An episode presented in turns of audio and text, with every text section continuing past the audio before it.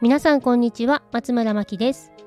こちらのラジオでは教育オタクの私が日々実験をしながら不安を解消するために集めた子育てのコツや対応法それらを通して私が考えたことなどをお話ししています。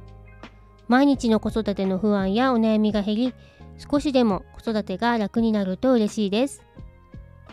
この4月から小学校入学を控えているお子さんもいらっしゃると思いますが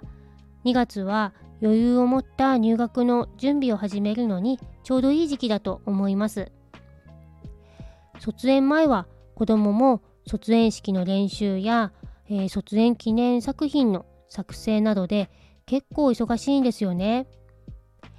ママさんも同じで卒園式の準備や入学説明会なんかでかなり忙しいかと思います。私も2年前を思い出しますと、えー、役員をしていたこともあって毎日バタバタでかなり疲弊していました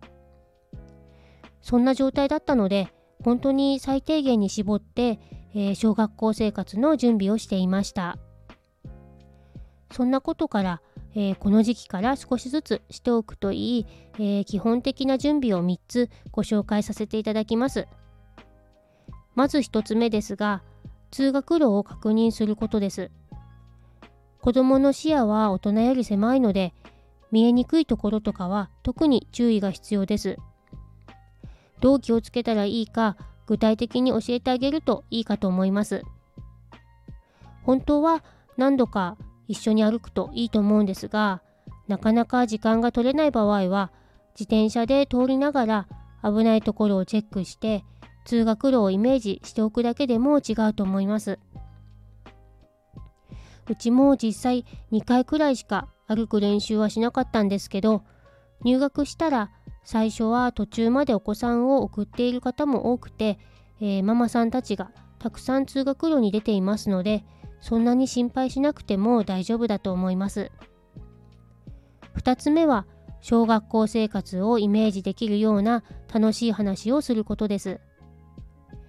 ママさんの楽しかったイメージを話してあげることもいいと思いますし絵本を使って小学校生活のイメージを自然に伝えてみるのもおすすめです。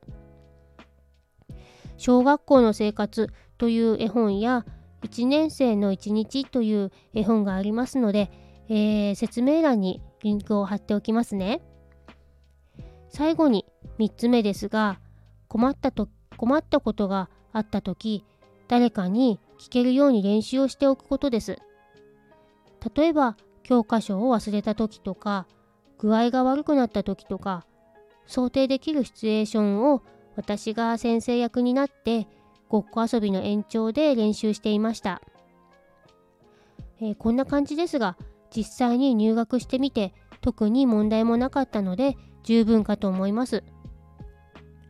うちの場合はあまり小学校生活を意識させすぎると、えー、心配や不安が増えてしまうような気がしましたので、えー、なるべく自然に情報を入れる程度にしていました小学校が楽しみで仕方ないというお子さんとそうじゃないお子さんとでは気持ちの面の対応の仕方が結構違うように感じています。えー、楽しみで仕方ないお子さんにはどんどん楽しそうなことを教えてあげて一緒におしゃべりするのもいいと思います。そうじゃないお子さんの場合は基本的なことだけ、えー、絵本や遊びを通して教えてあげる程度で、えー、十分かなと思いますし、えあとは今の生活を大切にして卒園までの時間を楽しめるようなサポートをしてあげるといいかと思います。園の先生からも小学校での生活についてお話もあると思いますし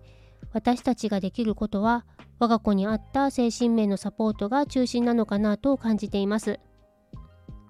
ということでまとめますと基本的な準備として通学路を確認すること小学校生活をイメージできるような楽しい話をすること困った時に誰かに聞けるように練習をしておくことこれにプラスして我が子に合った精神面のサポートをすることこの辺りをポイントに少しずつ入学へ向けて準備していただけたら安心かと思います次回はえー、入学後のお子さんのメンタル面のサポートについてお話しいたします。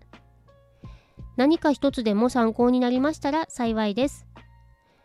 最後にご案内があります。私が毎月開催している、えー、ママカフェという子育て講座がありまして、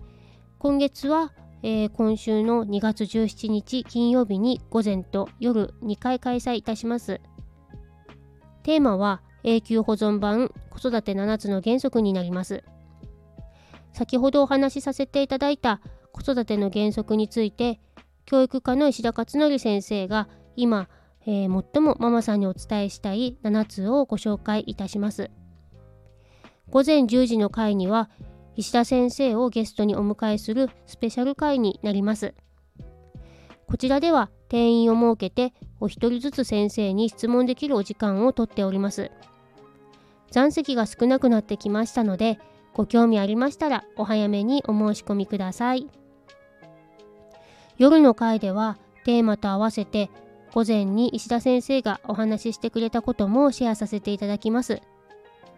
どなたでもご参加いただける一期一会の会になりますので、